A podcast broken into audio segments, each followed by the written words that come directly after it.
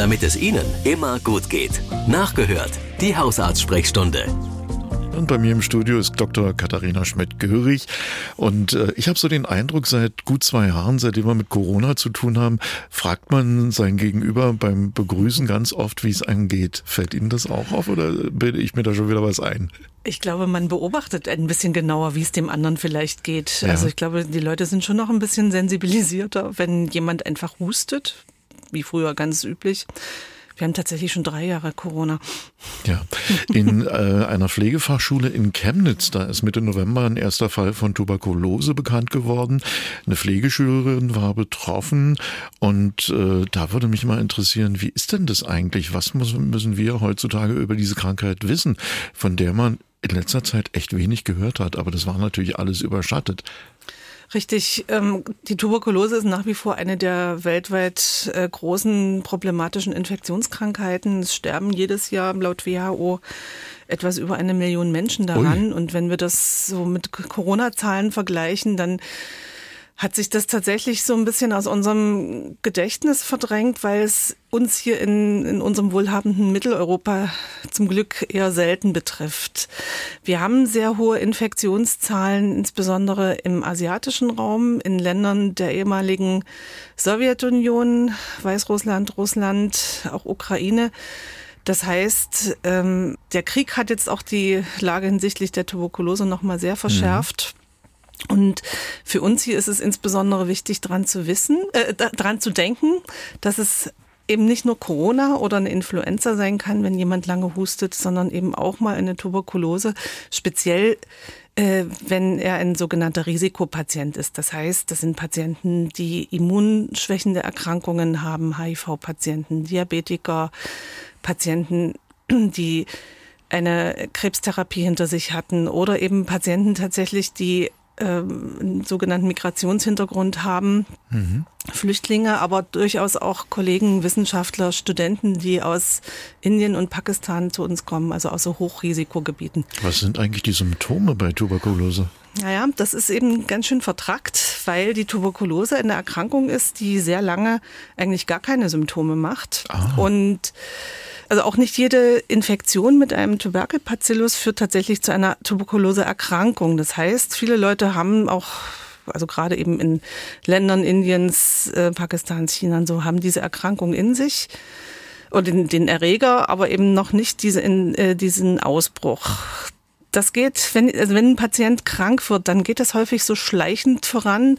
So ein bisschen ähnlich wie bei manchen Krebserkrankungen. Dann haben die Patienten so Nachtschweißausbrüche, fühlen sich kränklich, so ein bisschen abgeschlagen, verlieren Gewicht und bei uns ist dann häufig so ein Anlass, bei dem Patienten auf Tumorsuche zu gehen. Es kann aber eben auch eine Tuberkulose sein, die sich dahinter versteckt. Ansteckend ist eine Tuberkulose nur dann, wenn es sich um eine sogenannte offene Tuberkulose heißt. Das heißt, der Patient hat eine Lungenbeteiligung und äh, versprüht sozusagen mit, äh, mit Hustenattacken so über Tröpfchen Tuberkelbazillen. Das heißt, die Tuberkulose ist nicht besonders ansteckend, aber eben in nahem Körperkontakt äh, ein Problem. Also deswegen sind Masken auch bei der Tuberkulose sehr hilfreich gewesen. Und deswegen sind eben häufig auch äh, Pflegepersonal und Menschen, die kranke Leute betreuen, also auch Mitarbeiter in Flüchtlingseinrichtungen, überall dort, wo so enger Patienten oder sehr enger Kontakt ist, ähm, betroffen. Und es ist eine nicht ganz seltene Berufserkrankung bei Pflegepersonal und Medizinern. Wir haben eben schon mal über Tuberkulose gesprochen, TBC. Da hat sich gleich ein Hörer am Telefon gemeldet, gefragt, gibt's da keine Spritze? Irgendwie erinnere ich mich mhm. an meine Schulzeit, gab's schon mal sowas, ne? Ja, es gibt prinzipiell einen Impfstoff, den sogenannten BCG-Impfstoff. Bacille äh, Guerin-Calmet nach den französischen äh, Entwicklern.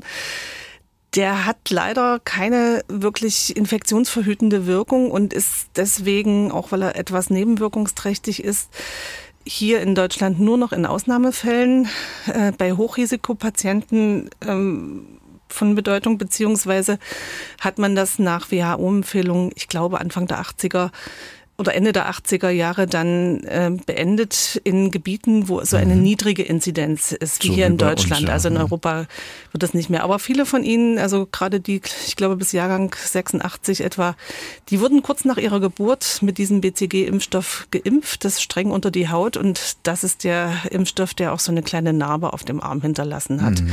86 leider, war ich knapp drin, ja. Es gibt leider nach wie vor keinen wirklich äh, guten Impfstoff, der vor allem eine Infektion ver äh, verhindert. Wir haben hier eine Hörerfrage reinbekommen von einer Hörerin, die äh, immer wieder, nicht kontinuierlich, aber immer wieder mit Bindehautentzündungen zu tun hat.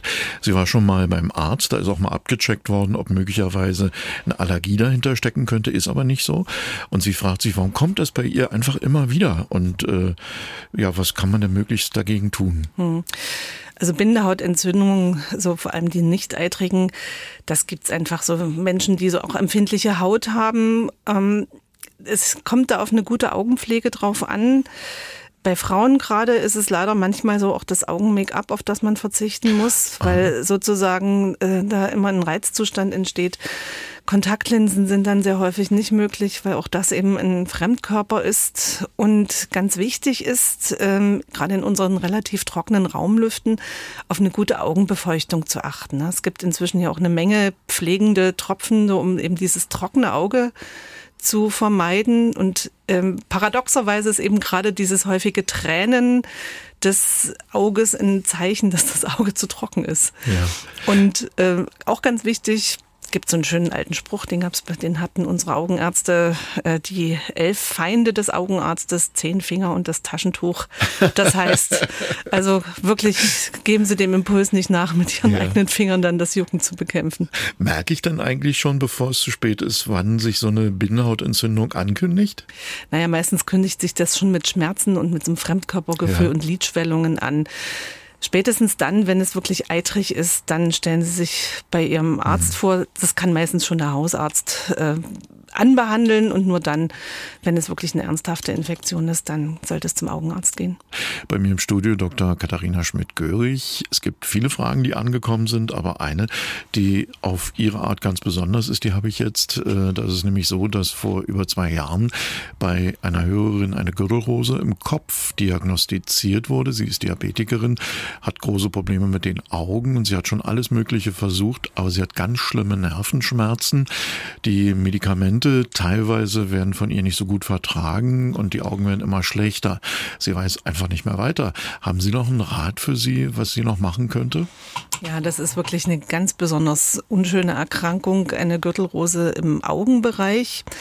Äh, dieses Virus, dieser ähm, Herpes zoster, der verbreitet sich also immer entlang von langen Nerven und das kann eben, wenn man Pech hat, auch mal äh, im Kopfbereich passieren, im Ohrenbereich. Dort ist es ganz besonders schmerzhaft und auch gefährlich, weil hier häufig eben auch das Auge mit betroffen ist. Hier braucht es wirklich äh, sicher spezialisierte Hilfe, vielleicht auch mal tatsächlich eine äh, spezialisierte Schmerztherapie, weil mhm. diese sogenannten neuropathischen Schmerzen, die können sehr, sehr quälend sein und sind auch schwierig zu behandeln, wenn das schon so lange geht.